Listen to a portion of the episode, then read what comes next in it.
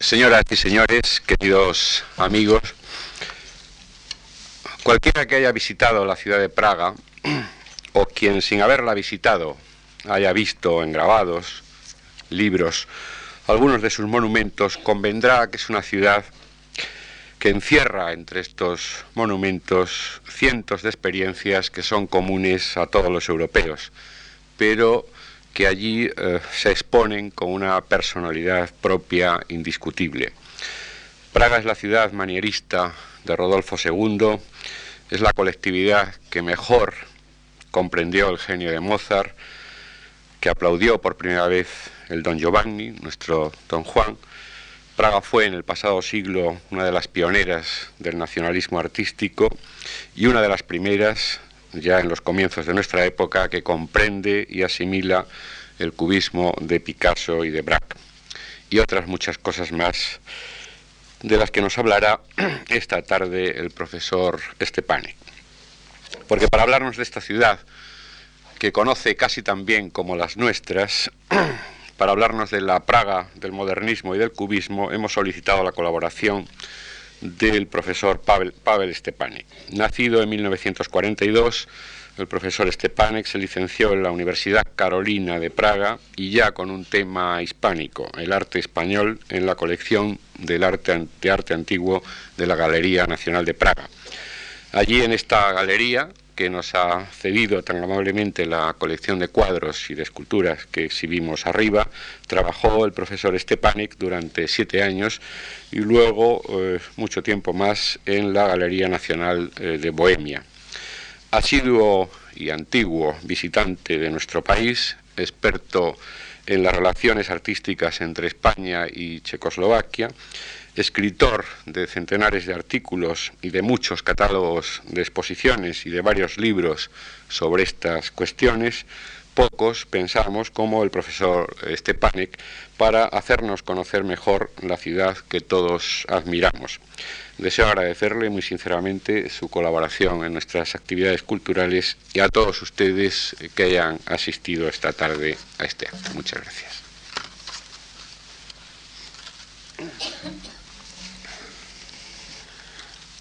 Estimados amigos, eh,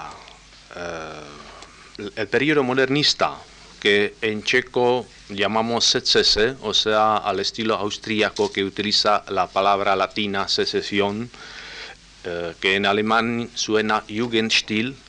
en francés Art Nouveau o Modern Style, en italiano Liberty, o sea, eh, denominado con una serie de términos absolutamente discrepantes, coincide sin embargo eh, con un momento histórico en que se está mostrando la creciente plenitud de la nación checa, herencia de una larga evolución desde la Ilustración que culminará con la independencia eh, política recobrada después de 300 años al terminar la Primera Guerra Mundial en 1918. Representa en general un intento de crear un nuevo estilo de vida global después de un siglo de imitaciones de neoestilos y otros pseudoestilos. En Bohemia y Moravia, que es eh, el territorio clásico del antiguo reino de Bohemia, eh, aparece el modernismo en torno al año 1900, haciéndose valer más en la arquitectura que en la pintura, por lo cual prestaremos más atención a la pintura, aunque hay varios personajes que merecerían por sí solos una conferencia eh, encabezados todos por el famoso Alphonse Mucha, pronunciado a la francesa Alphonse Mucha, que vive un tiempo en París y luego eh, se vuelve protagonista del modernismo en Checoslovaquia. Pero también notamos muy bien el modernismo en las artes decorativas, en la escultura y eh, en el grabado. Si queremos ver dónde están las raíces, tenemos que remontarnos, proyección por favor. Antes que nada, eh, vamos a ver eh, el mapa del antiguo, del, antiguo imperio austrohúngaro que eh, en el momento de la descomposición con la Primera Guerra Mundial deja este territorio de Checoslovaquia Hungría, Austria, Yugoslavia, Rumanía y Polonia. eh, y por todas partes hay unos territorios que formaban parte del antiguo imperio austrohúngaro. El reino de Bohemia y Moravia era eh, un territorio que eh, producía el 75% de la producción industrial desde el siglo XIX de todo el imperio austríaco. O sea, era eh, económica eh, y, e industrialmente la nación más avanzada de todo el imperio. Otra, por favor. En este panorama que podríamos ofrecer, eh, tendríamos que comenzar desde el siglo XIX, eh, cuando se nos ofrecen vistas del paisaje industrial desde el, temprano siglo XIX. Y podríamos observar que eh, los checos eh, inventan propios tipos de máquinas de vapor, como lo notamos en este tipo o podríamos sobre todo mencionar las llamadas exposiciones nacionales que tuvieron una gran importancia sobre todo a principios eh, de la última década del siglo, o sea, en 1891, eh, cuando se lleva a cabo una exposición industrial y etnográfica en Praga que eh, se construye, cuyos edificios se construyen en un lugar que todavía sirve como parque de distracciones hasta, hasta hoy día. Este, esta construcción de los pabellones fue, eh, digamos, uno de los eh, impulsos a la industria eh, del país y los pabellones, como podremos observar, eh, se quedan hasta hoy eh, en su eh, estado tal como surgieron, excepto algunas pequeñas reconstrucciones. Y es en los detalles donde aparecen los primeros síntomas del modernismo ya por aquellas fechas de, los tempranos años 90 eh, del siglo pasado. En, en la cantidad de los pabellones destaca también este pabellón que hoy sirve al eh, lapidario del Museo Nacional donde se concentra la escultura eh, en piedra y eh, que tiene un programa iconográfico casi neobarroco con temas muy nacionalistas como el de la princesa Libusha que profetiza la, eh, la celebridad de Praga diciendo exactamente que veo esa magna Praga que toca con su fama hasta las estrellas. O sea, este, esta es la consigna que mueve a los checos en aquella época, una nación eh, dependiente del imperio austríaco. Y eh, que en este momento ya está contando con eh, una gran industria, con una eh, fuerte eh, clase obrera que en los momentos impresionistas parece eh, como más bien un, un motivo folclórico, mientras que con, eh, con el modernismo ya eh, comienzan a mostrarse los problemas, enfocar por favor, eh, comienzan a mostrarse eh, los problemas sociales que incluso se reflejan en la pintura, como es la pintura de Josef Myslbek, un artista checo que después de su viaje a España se inspira en Zuloaga. Las industrias checas fabrican pronto los primeros automóviles. Es el primer automóvil eh, presidente que existe en el Museo de los Automóviles. A propósito de las diapositivas, el 99% son mías, o sea que espero que perdonen algunas eh, imperfecciones en esas diapositivas. Y eh, también se construyen trenes especiales para eh, el gobierno, para el emperador, etcétera, como este tren, este vagón eh, diseñado por el arquitecto Cochera para eh, el gobierno eh, de Viena. Se introducen los tranvías con un invento del inventor checo Křižík. Este es un cuadro de Beneš Knipfer del año 1900. Incluso un eh, ingeniero checo eh, comienza a propagar los vuelos de aviones y los aviones aparecen como motivo decorativo en las casas modernistas como este en 1913. Y eh, la sociedad se reúne en los cafés como el Café Slavia, que sigue funcionando hasta hoy como café de los artistas y eh, de la gente interesada por el arte enfrente del Teatro Nacional. Hay una gran cantidad de vida social, de bailes, como este baile, por ejemplo, la Juventud Verde, eh, para el cual se hacen invitaciones artísticas, enfocar, como en este caso del baile de los abogados, con una perfecta distribución de la imagen y de la letra en el estilo modernista, o carteles sin palabras que invitan al deporte, a la música que también se muestra en la iconografía de las casas de la época. Eh, se estrenan teatros como esta, este que vemos, eh, Nuestra Casa en la Sanación, que se refiere al hecho que vamos a comentar dentro de un rato, de la sanación de Praga, o sea, las reconstrucciones de la ciudad vieja de Praga. tanto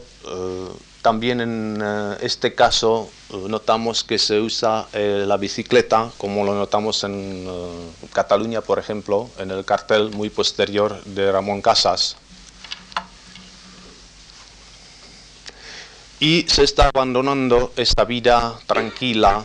entrada en sí mismo de esta ciudad vieja, tal como la captó Jakub Schikaneder, un pintor checo del fin del siglo que eh, ha recogido precisamente estas imágenes de la Praga que iba desapareciendo en ese momento. Lo mismo se refería a,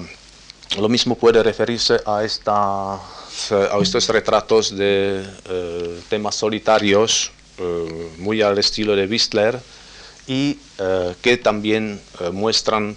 ciertas, ciertos paralelos con la pintura catalana de la misma época. lo que eh, se está desarrollando es precisamente, eh, son precisamente las artes decorativas, sobre todo la tradición, el arte tradicional eh, del cristal de Bohemia,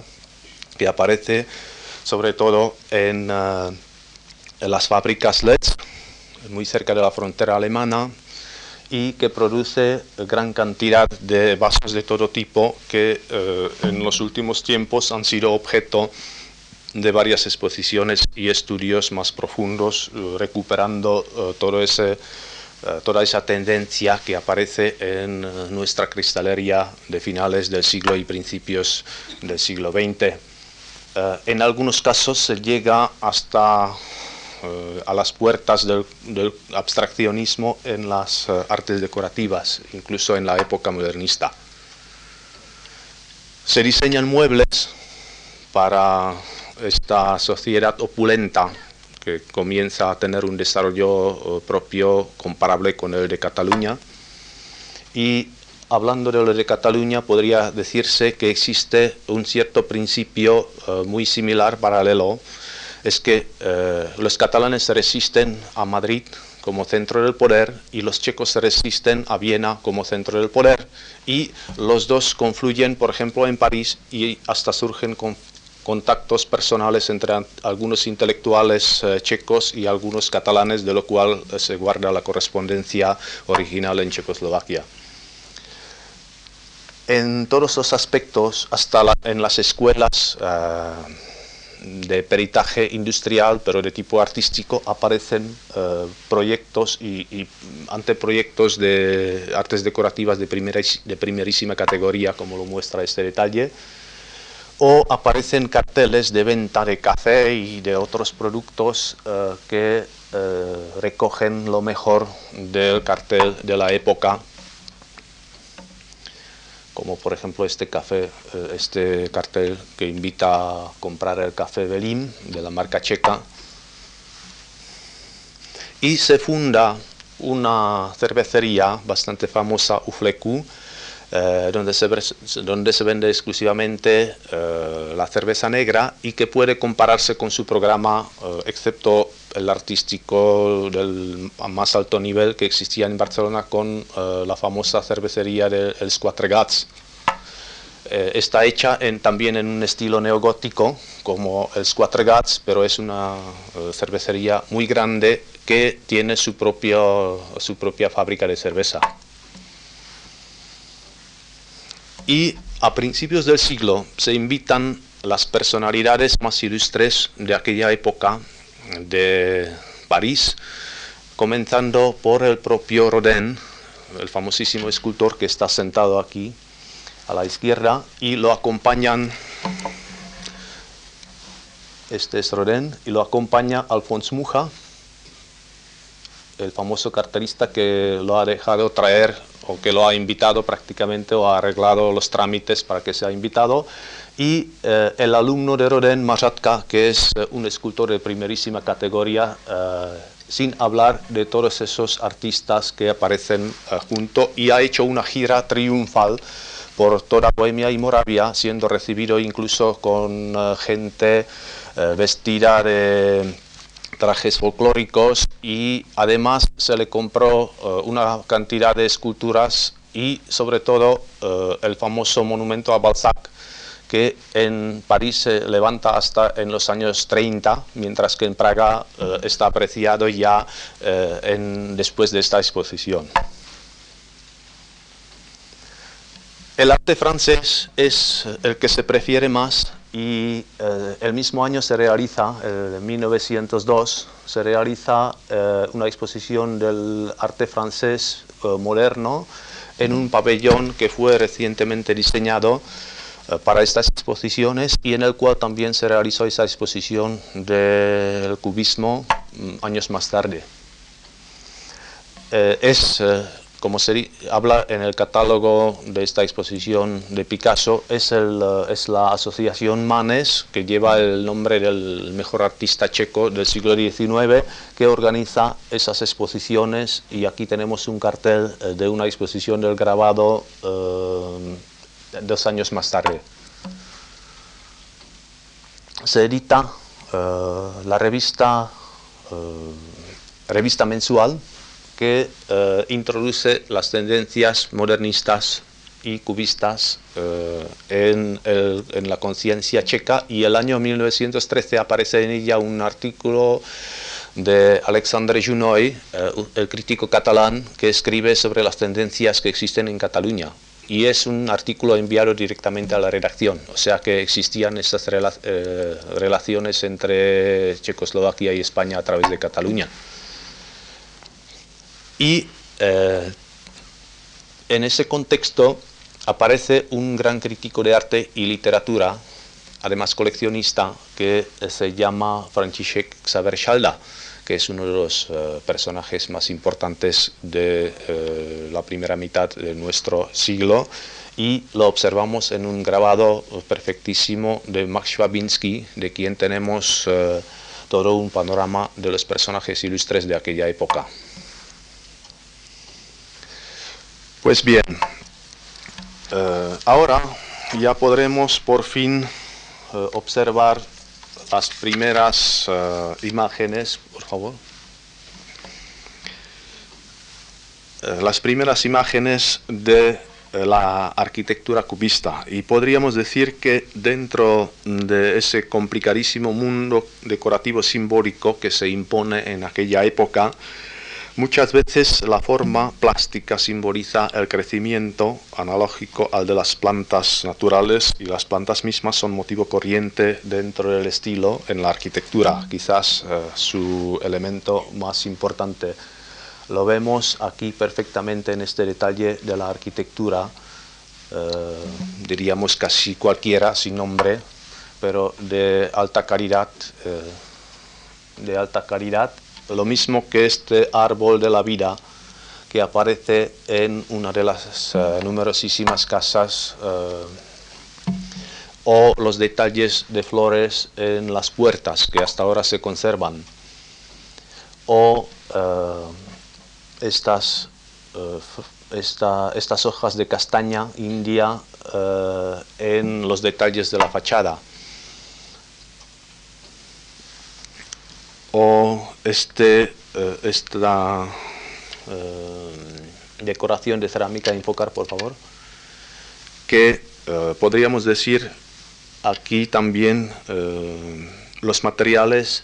que se observan son escogidos de tal forma que fuesen lo más fácilmente elaborables y tengan el mayor impacto visual y quizás incluso táctil, como se nota en este detalle de un corredor de una casa eh, cubista en Praga,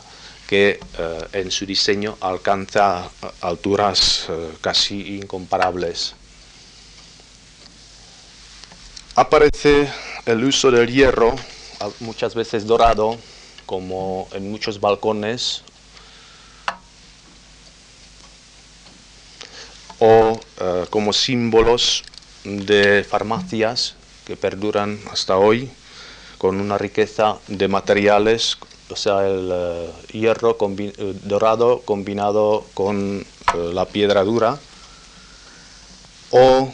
la mayórica y la cerámica que eh, permiten hacerse valer el ornamento plano en colores y estilizarlo en motivos florales o zoomorfos, así como en figuras humanas.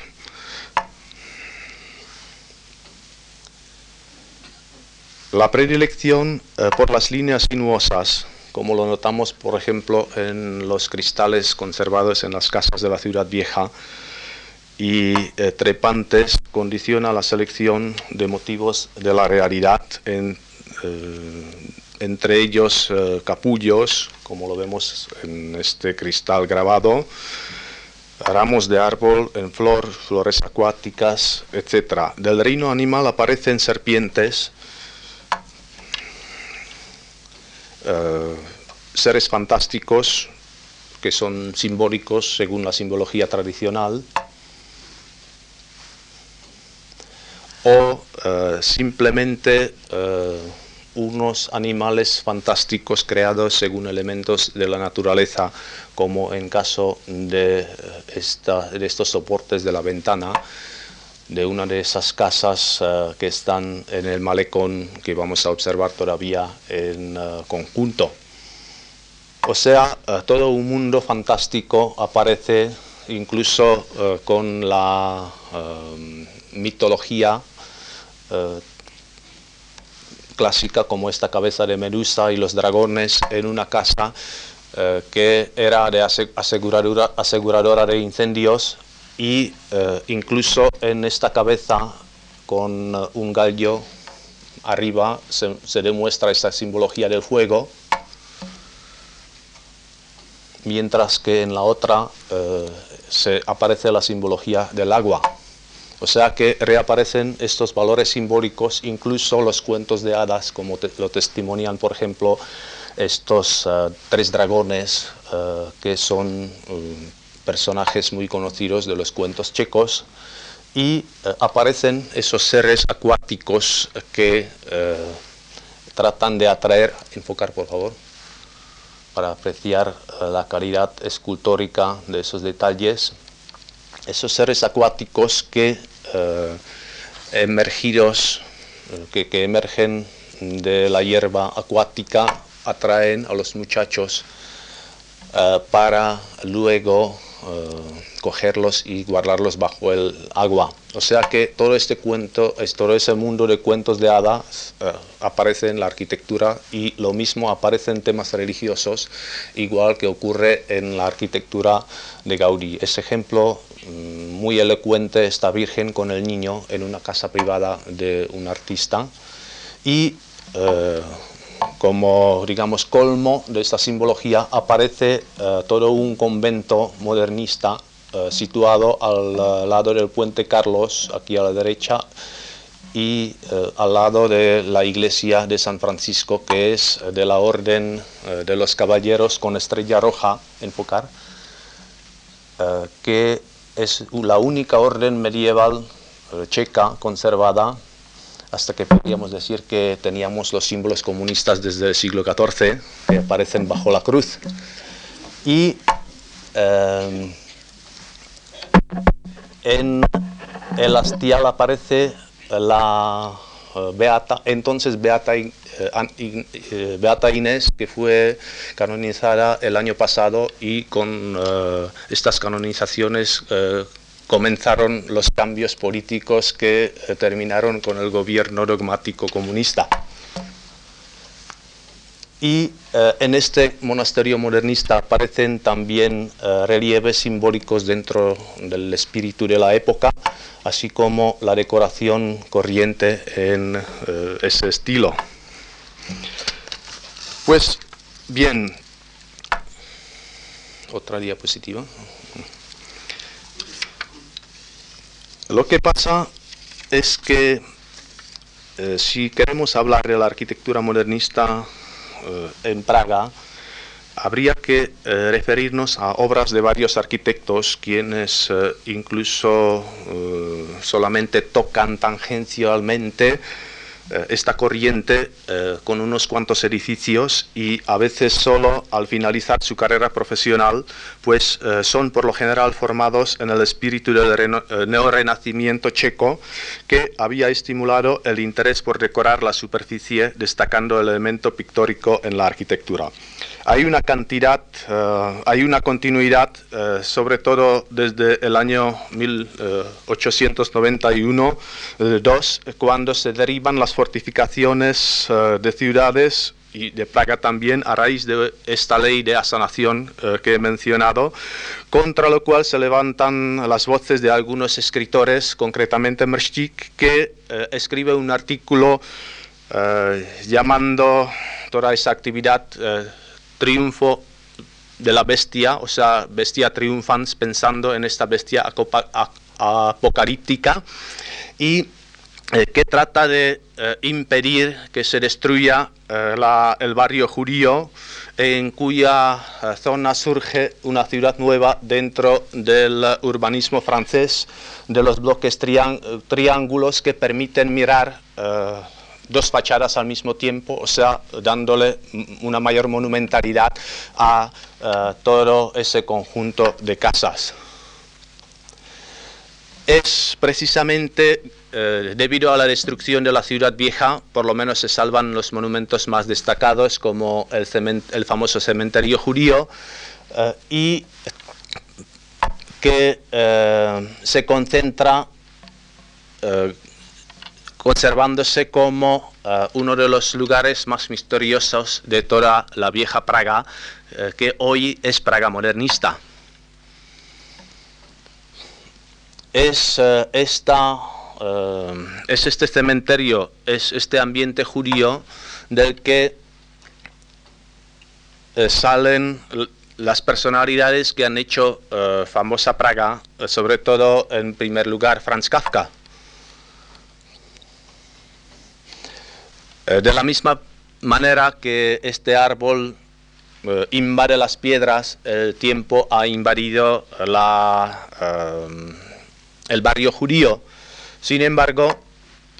lo principal se ha quedado no solamente en esos viejos monumentos, sino también en la obra de Kafka. Aquí tenemos una placa moderna de, los años 60,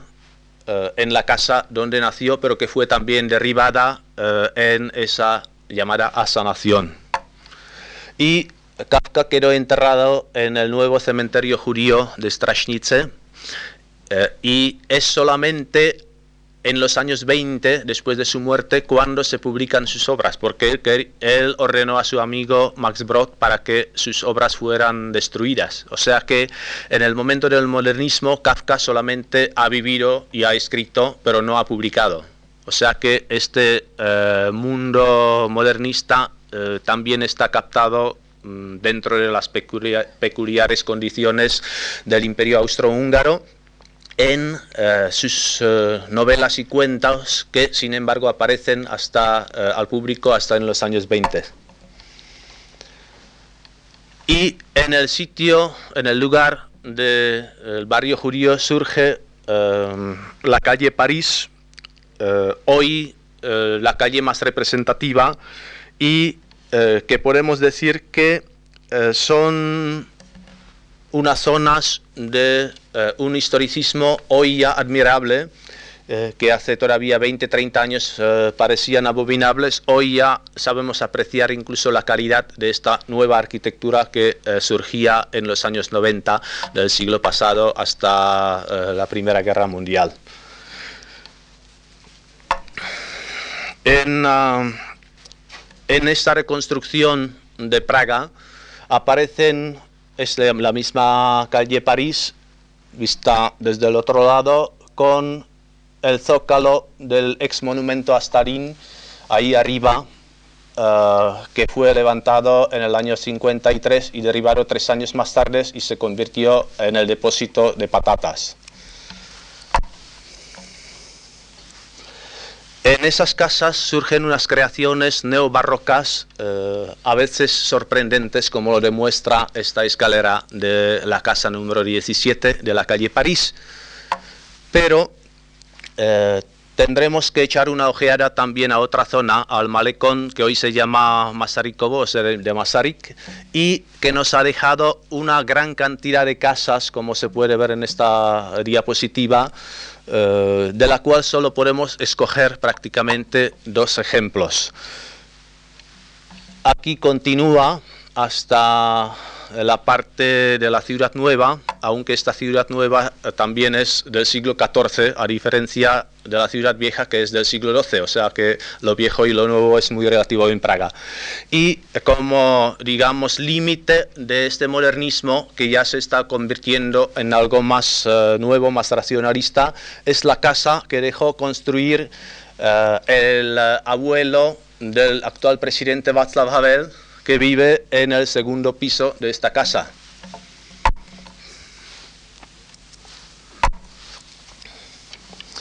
También se construye todo un barrio nuevo como Nusle, que prácticamente no aparece en ningunos manuales, en, ningunos, eh, en ningunas guías eh, de eh, Praga, pero tiene su encanto, sobre todo si se observan los detalles de esa gran cantidad de casas surgidas en,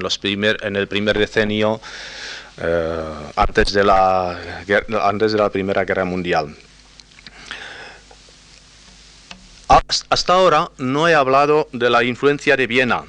Esta eh, se hace sentir por eh, los alumnos checos de Otto Wagner o por la estancia en Praga del arquitecto vienes Friedrich Oman, quien desde 1899 es profesor de la Escuela de Artes Industriales o Decorativas de Praga. El ambiente de la capital de Bohemia, sobre todo su barroco y en menor medida también el periodo de transición del gótico al renacimiento, le habían influido mucho. O sea, los periodos durante los cuales ocurren cambios de formas estructurales en las naturalistas. Esto lo testimonian, testimonian las casas hoy ya inexistentes, como el famoso Café, eh, Café Corso, que figura casi en todos los manuales, y se ha, eh, se ha conservado incluso, enfocar, incluso el proyecto de la pintura que lo cubría en la fachada de la calle. También se puede apreciar en el interior de esta casa, que es eh, una especie de modernismo neobarroco muy fuerte. Sin embargo, de su obra se ha conservado, por ejemplo, la casa Storch que hizo en colaboración con arquitectos checos y que fue renovada recientemente. Es esta casa eh, neogótico modernista que también recuerda algunas creaciones eh, catalanas y eh, que pertenecía al segundo editor más importante que también prestaba mucha atención a la decoración de los libros dentro del espíritu de la época. Y ha decorado eh, la casa con unas pinturas que recordaban el pasado medieval de este barrio, incluyendo unos detalles con referencia a la, alquimia, tema obligado hasta la época del emperador Rodolfo II.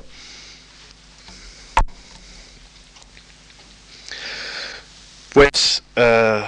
si dejamos aparte este intermedio del arquitecto Vienes Friedrich Oman y prestamos atención solamente a los arquitectos checos, en el primer lugar tenemos que mencionar eh, al arquitecto eh, Josef Fanta, eh, de mayor edad entre los modernistas, y cuya obra de madurez es la estación principal de Praga, construida entre 1901 a 1909. Se compone, eh, como se puede observar fácilmente, de tres edificios. En el del central, que es este, y dos edificios que forman que son prácticamente dos grandes vestíbulos y a, los cuales se entra por este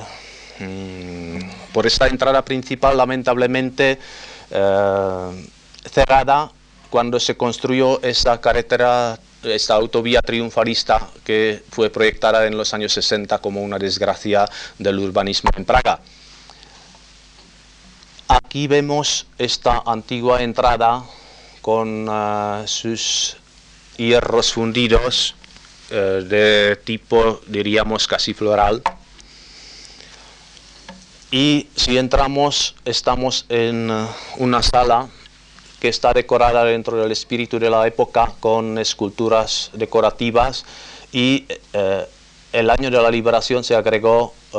un letrero que recoge esta fecha importante. Si vemos la cúpula, entonces en la cúpula se combinan elementos florales con escudos de armas de varias ciudades importantes del reino de Bohemia y Moravia.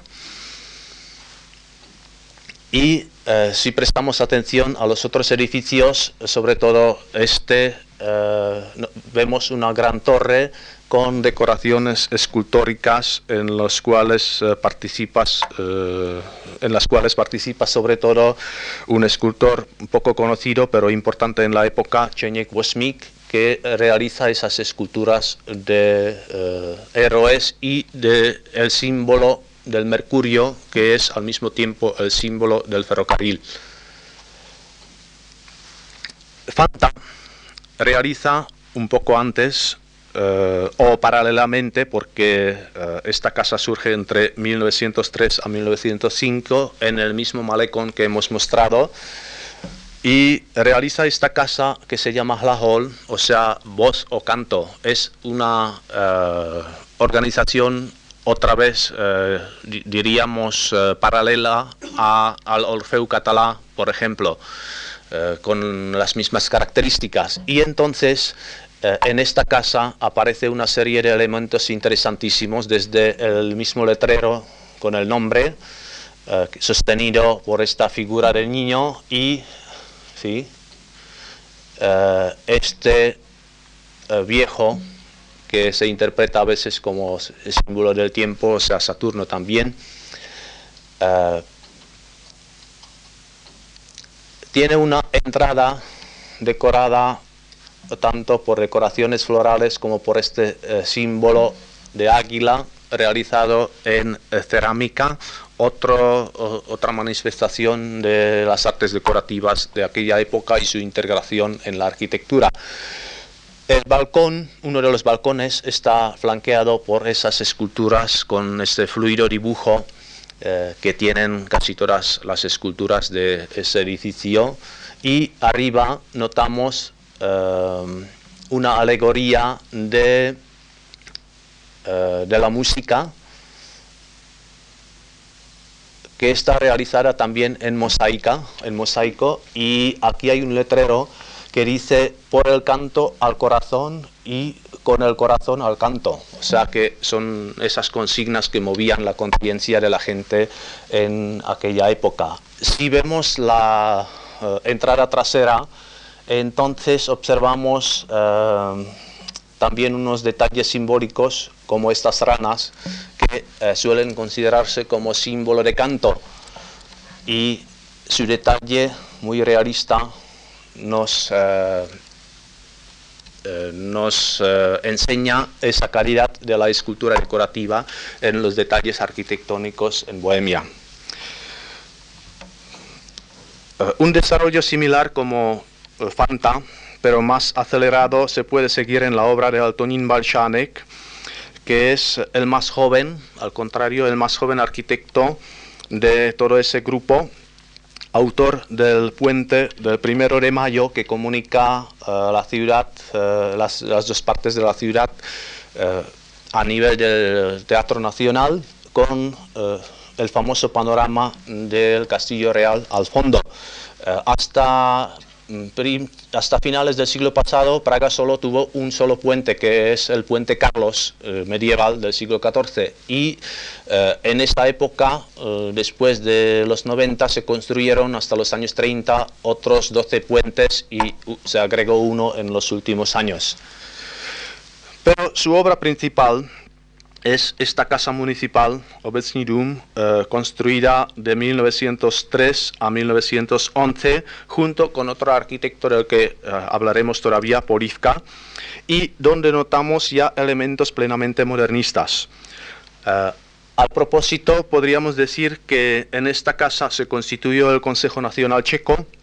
se declaró la independencia de Checoslovaquia en 1918 y se celebraron aquí las primeras sesiones del Parlamento y del gobierno del nuevo Estado. La Casa Municipal es obra heterogénea y retrógrada, eh, tenemos que decirlo así en estilo, con respecto a la evolución de la arquitectura checa del mismo periodo, teniendo, por ejemplo, en cuenta eh, que al mismo tiempo surge la arquitectura cubista, que vamos a estudiar en la próxima conferencia. Pero, eh, por otra parte, eh, en conjunto es la construcción más característica, aunque tardía, del modernismo en Praga. Su planta fue determinada por la irregular esquina en que se encuentra y que sustituyó el antiguo palacio real medieval del que solo quedaban restos. Aquí vemos eh, la vista trasera que correspondía eh, a, esa, a ese ángulo agudo que hemos observado en la planta. Si volvemos la atención a la fachada principal vista desde arriba, entonces vemos que eh, desde esa torre llamada de la pólvora, que tiene una serie de balcones y un pórtico aquí que vamos a estudiar y una cúpula muy bien modelada y en esta parte, eh, en ese tejado de mm, vidrio, eh, existía una galería que servía para muchas exposiciones eh, de aquella época. Hoy es un depósito de la Galería Municipal de Praga. Entonces, si vemos un detalle, eh, concretamente la manera de formar pilastras en el muro, vemos que eh, no está desprovista de reminiscencias del pasado, pero el arquitecto no termina la pilastra por un capitel, sino por un círculo de relieves dentro del cual hay un personaje en trajes nacionales o motivos florales. O sea que siempre por debajo de todo ese movimiento está esta tendencia nacionalista. O sea, eh, expresaba esa presión que eh, la nación checa desarrollaba para conseguir la independencia. Aquí podemos observar ya eh, el pórtico, que quizás sea la parte más atractiva de, pero no única, de todo ese edificio eh, y eh, que es un prodigio de artes decorativas, sobre todo eh, en esas vidrieras, tanto figurativas como abstractas, y utilizándose bombillas como símbolo de la época una gran cantidad de hierros forjados y fundidos, eh, creando como una especie de cortina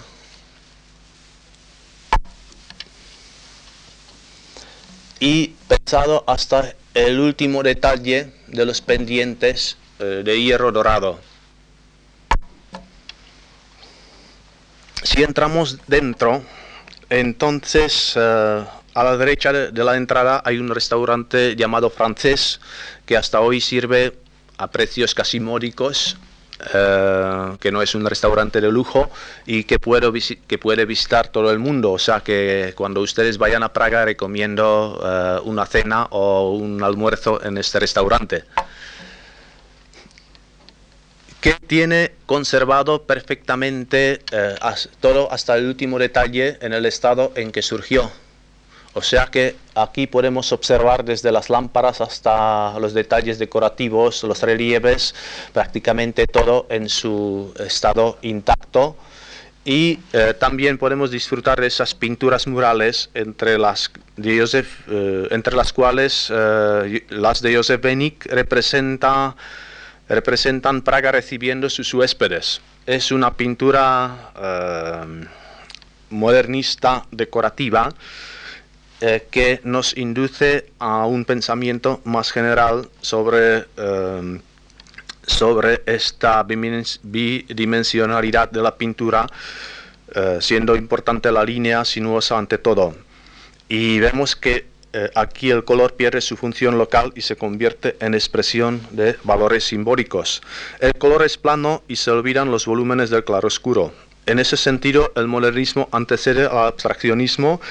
por ejemplo, a Kandinsky o a Kupka, pero eh, me, permitirán eh, una paralela precisamente en la obra de Kupka que realiza una, eh, unas pinturas plenamente dentro del espíritu modernista, influido por los franceses, pero muy personal, para llegar a una pintura abstracta y precisamente en el momento cuando abandona este mundo real de arriba para, eh, con auxilio, digamos, eh, de la música, convertirlo en abstracta. Aquí vemos tres dedos que tocan el piano, pero en realidad es una excelente pintura que demuestra este movimiento, eh, este momento pasajero de este movimiento moderno en Bohemia y también en París, porque había artistas que viajaban entre Praga y París. En la otra ala del edificio se encuentra una cafetería que tiene las mismas características que eh, el restaurante, pero está adaptado eh, solo para cafetería y al fondo un relieve de ninfa con agua, con una fuente con agua que eh, es típica de esa escultura decorativa del modernismo. Si subimos por una escalera eh, con perspectivas casi huidizas, eh, apoyadas, ayudadas eh, con espejos. Entonces llegamos al primer piso donde encontramos las salas más importantes que ahora se han convertido en salas de exposiciones y estas fotografías son de una exposición de Muja, cosa que me permitirá también hacer una mención a la obra de Muja, eh, que participa, como veremos, en la decoración de, este, eh, de esta casa. Y eh, Muja es el que realmente determina en París toda la evolución del estilo modernista, tanto en las artes decorativas y aquí sus proyectos de los objetos para comer, como por ejemplo este proyecto de abanico del año 1899, o este cartel de la princesa Jacinta, uno de los más famosos, eh, y eh, su texto está en checo, o sea que eh, no es un artista exclusivamente parisino como podría decirse. He aquí un detalle. Eh, en este detalle vemos que Kupka no utiliza siempre eh, las planas para componer el detalle, sino también recurre a una pintura eh, clásica con espacios, porque fue un dibujante y un pintor excelente, según lo demuestran sus dibujos y sus pinturas conservadas, como por ejemplo en este caso. Lo mismo podríamos decir del otro dibujo de la mujer danzante que eh, es testimonio de esta extraordinaria capacidad de captar el movimiento eh, en eh, unas líneas muy abocetadas y rápidas. Si continuamos el paseo por, este, por esta casa modernista, casa municipal, entramos en el salón que se llama Rieger, según uno de los patriotas líderes del movimiento político checo y que está en un saloncito decorado por pinturas que no vamos a ver muy bien, eh, que representan a los personajes más importantes de eh, nuestras eh, letras y artes, para pasar luego al salón de recepciones del alcalde de Praga, donde la decoración pictórica es obra de Alfons Mucha. Es eh, el tema principal, es la unión de los eslavos dentro de ese espíritu paneslavo que se desarrollaba eh, antes de la Primera Guerra Mundial, antes de conocer eh, el otro paneslavismo ruso, y que se conserva en perfecto estado, como podemos apreciarlo en, esta, en este detalle. Pero Muja no ha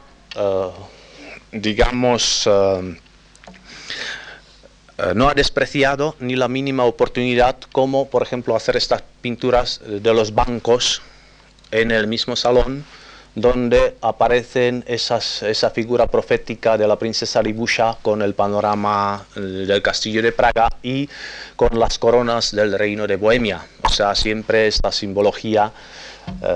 lo mismo que en la otra vista de Praga eh, en el momento de abandono.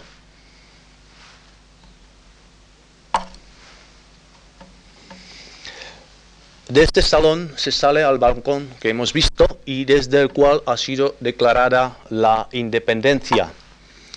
Eh, es un salón, eh, es un balcón que tiene, digamos, que da cabida a bastante personas, eh, que eh, tiene también un letrero muy patriótico aquí arriba, no es necesario traducirlo, pero sobre todo ofrece eh, dos vistas muy buenas al centro de Praga y con la plaza que hoy se llama Plaza de la República, de modo que esta declaración de la independencia pudo ser escuchada por una gran cantidad de gente. Al mismo tiempo podemos apreciar la gran calidad de estas esculturas que sirven como soporte a las linternas, lo mismo que eh, esta barandilla de hierro que ya hemos observado desde abajo. Y si continuamos, eh, entramos en uno de esos salones eh, con pinturas históricas de la historia eslava, hasta con pinturas alegóricas de, del pintor Jeníšek es casi inútil nombrar a todos los artistas que han participado, pero Jeníšek eh, fue y, y su colaborador, fueron unos eh, divulgadores de mm, ese estilo entre Macart y la pintura de salón francesa, parisina. Paseando por los pasillos se puede apreciar una serie de fuentes y otros detalles que muestran con claridad y perfección eh, este sentido de lujo y eh, la calidad del diseño que eh, tienen los interiores de esta casa municipal. El espacio mayor de todo, todo ese edificio es la sala Smetana, que es la sala de conciertos que hasta ahora se utiliza para los conciertos, sobre todo en la primavera de Praga, y que está decorada por una serie de esculturas eh, de gran calidad que simbolizan eh, a la música checa o eh, algunos pasajes de nuestra historia. Si abandonamos esta casa municipal, nos queda ver algunas casas más modestas pero muy características, eh, como por ejemplo la que está en la Plaza Gorki y eh, que fue decorada por eh, el decorador Seda Klouček y sobre todo aquí en, bajo la cornisa que recuerda mucho a este proyecto de Friedrich Oman, arquitecto vienes activo en Praga. Con esta decoración efímera que hoy ya no existe, vemos otra de las casas em, de hoy restaurante Pelicán en una de las principales eh, calles de Praga, que es como la Graben de, de Viena, na y eh, que, es, eh, que en su reciente restauración dio a conocer esos detalles del año 1905, las letras doradas y otros elementos dorados, o sea que podemos observar perfectamente esa lujosidad de detalles, lo mismo que lo notamos en esos pavos que casi se convierten en, eh, eh, en una tela o se convierten eh, en una flor, o sea que esta metamorfosis está casi siempre presente. El arquitecto Jerzy Stibral eh, también muestra una tendencia oscilante dentro de un mismo edificio. Los elementos, aún sometidos a órdenes clásicos, son combinados de forma que parecen modernistas, como por ejemplo en el primer banco de aseguro, hoy eh, embajada de eh, República Democrática Alemana, que ya no es tampoco democrática alemana, sino Alemania, y lo vamos a ver ahora con detalle de frente, con una fachada extraordinaria, siempre en triángulo para poder observarse de manera más monumental y con una decoración escultórica eh, de primerísima calidad en, eh, en el tejado y en la cornisa, con esta riqueza de detalles que hemos comentado en la introducción, o sea, decorativos como esculturas sueltas, eh, esos ángeles, por ejemplo. Otro grupo de los arquitectos que podríamos que, que, han contribuido a la formación de nuestro modernismo son Oswald Polivka, Alois Chensky, eh, Jan Koula y Dusan Jurkovic. Polivka, que ha colaborado en la edificación, en la construcción de la casa municipal que acabamos de ver, eh, tiene también una serie de casas interesantísimas, como por ejemplo esta primera casa comercial Unovaku, muy cerca de la Plaza Václavské, eh, que es del año 1903 y tiene mosaicos según paneles. Eh, según, cartel, eh, según cartones del mejor uh, pintor de la época, uh, Jan Preissig. Esta casa tiene una serie de detalles uh, muy graciosos como esta puerta que ha sido restaurada recientemente. Así, y aquí vemos la vidriera de esos cristales en, en color original, así como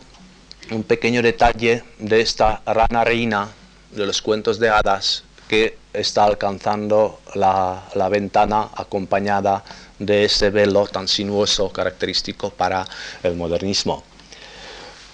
Uh, sin embargo, eh, la casa más conocida de este arquitecto es uh, la Casa de Aseguros Praga, Praga, en la calle Narodní, o sea, eh, la calle nacional, decorada uh, con relieves de Ladislav Shalom, a quien todavía conoceremos. Al lado, otro edificio que vamos a ver, uh, el edificio de otro editor importante, Topic. Pero, mientras tanto, si vemos esos relieves de Shalom, observamos que son relieves realmente dentro de la primera línea del naturalismo modernista y uh, que decoran prácticamente todo el edificio, incluso en estos detalles de los búhos que acompañan la palabra asegura. O sea, como símbolo de sabiduría si se asegura.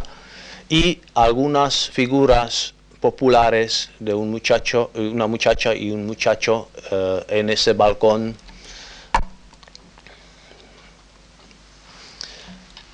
Pero quizás el uh, detalle más interesante de todo ese uh, edificio es precisamente la cornisa con las ventanas que forman el centro de las letras del nombre Praja. Aquí vemos la letra P y que es una ventana. O sea que junto con esa escultórica, junto con esa escultura forman unos detalles muy curiosos dentro del contexto arquitectónico de Praga. La otra casa, que ahora la vemos en conjunto, también tiene decoración en relieve, pero solamente limitada y es más modesta, pero por, ello no menos elocuente, sobre todo en su parte de arriba, que tiene carácter casi neorococó. El mismo arquitecto Porivka realiza esta caja de seguros eh, de la calle Spalena, eh, que es uno de los edificios más sobrios de ese arquitecto, y donde observamos ese león checo de dos colas que eh, ha sido otra vez tomado como símbolo nacional eh, recientemente en la forma que tenía antes de la Primera Guerra Mundial. El nuevo edificio del ayuntamiento de la ciudad vieja eh, surgió en los años 1908 a 1911 y sin embargo, aquí prevalece un monumentalismo historicista que casi hace increíble que haya sido la evolución del mismo escultor. Sin embargo, esta casa tiene una serie de eh, decoraciones interesantísimas dentro del espíritu del modernismo naturalista, tal como ya lo hemos observado, y eh, sobre todo esculpe aquí dos esculturas eh, en la esquina del edificio, el escultor Shalom, eh, cuyo protagonista es eh, el famoso Rabilev, que es el inventor de ese, de ese mm, personaje tan famoso que es como un antecedente del robot moderno. Si lo vemos en detalle, entonces notamos que es una eh, escultura que se aprovecha de los amplios contrastes del volumen dentro del espíritu de la mejor eh, escultura barroca checa del siglo XVIII. Otro arquitecto es Alois Chensky, que trabaja en formas más tradicionales, como se nota en el teatro de Vinohrady, surgido eh, después de 1902. Aquí se apoya eh, sobre escultores más tradicionalistas eh, que, en, que hemos observado en el caso anterior. Sin embargo, aparecen también otras construcciones, como en la arquitectura de Jan Koula, quien comienza prácticamente eh, su carrera con eh, el puente de Svatoplukchech, eh, construido entre 1906 a 1908. Y nos interesa no solamente esta forma de los arcos, sino también los detalles tanto decorativos de la barandilla mm, de hierro fundido como las esculturas, tanto en estas columnas Mm, casi de corte clásico, pero sobre todo aquellas que eh, miran hacia el agua y que nos recuerdan eh, las esculturas parisinas de los puentes de París, por lo menos lejanamente. Y también está hecho dentro de ese espíritu barroco. Hablando de la escultura, tenemos que mencionar sobre todo al arquitecto Driac, quien eh, realiza un monumento al escultor, eh, perdón, al escritor Palatsky, del que vemos solamente un detalle, pero muy elocuente. Y eh, este monumento es comenzado en 1899 y terminado antes de 1912. Es su parte escultórica la lleva otro escultor del cual hasta ahora no hemos hablado, Stanislav Sujarda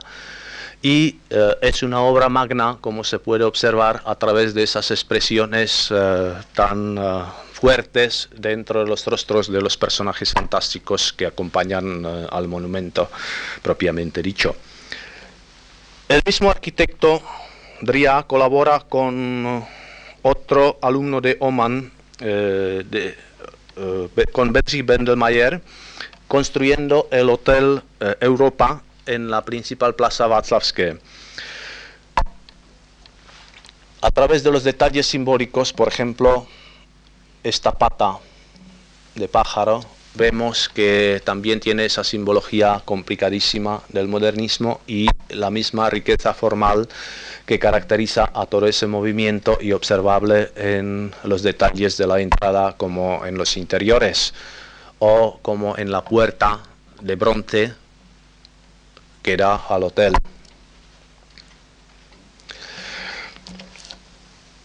Richard Klenkas Vastimilu, otro arquitecto eh,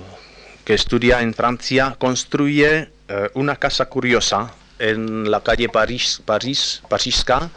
que es una casa judía eh, junto a la sinagoga judía con el monumento a Moisés de, del escultor Bilek. Y aquí aparecen los símbolos judíos y todo el mundo pregunta cómo pudieron sobrevivir la Segunda Guerra Mundial. Entonces hay una respuesta y es que eh, como Hitler pensaba establecer en Praga la capital del Tercer Reich, entonces eh, no destruía nada como en Varsovia y al contrario pensaba montar una especie de un museo antijudío por lo cual se ha eh, conservado absolutamente todo. O sea que tenemos una riqueza de monumentos de todo tipo. Pues ya estamos llegando a esas obras menores que son características como las arquitecturas de Karel Mottl,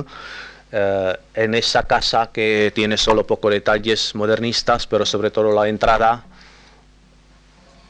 Ahora un poco se debilita la impresión por la entrada al metro que se construyó hace poco tiempo. Y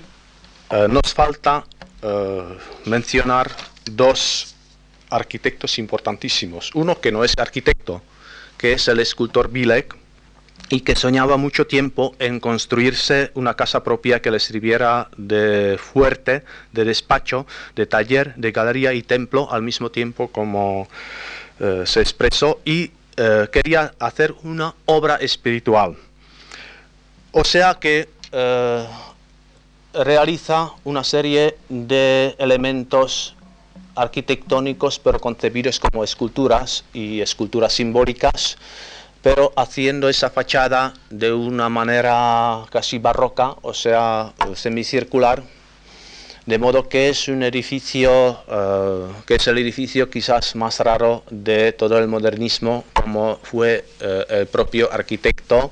que nos dejó una gran obra, por ejemplo, este Cristo en la Catedral de San Vito, que es una escultura típicamente modernista. Enfocar, por favor. Muy bien. Y eh, que es típica para él eh, esta labor en madera y en relieve.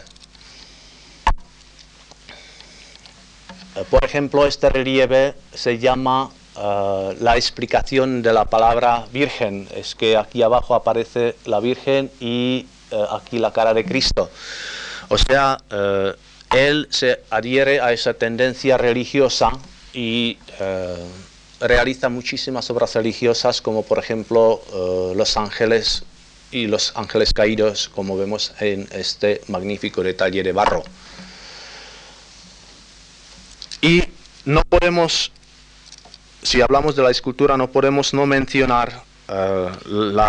el monumento a Juan Hus, el héroe nacional del siglo XV, de Ladislav Shaun, construido de 1900 a 1915,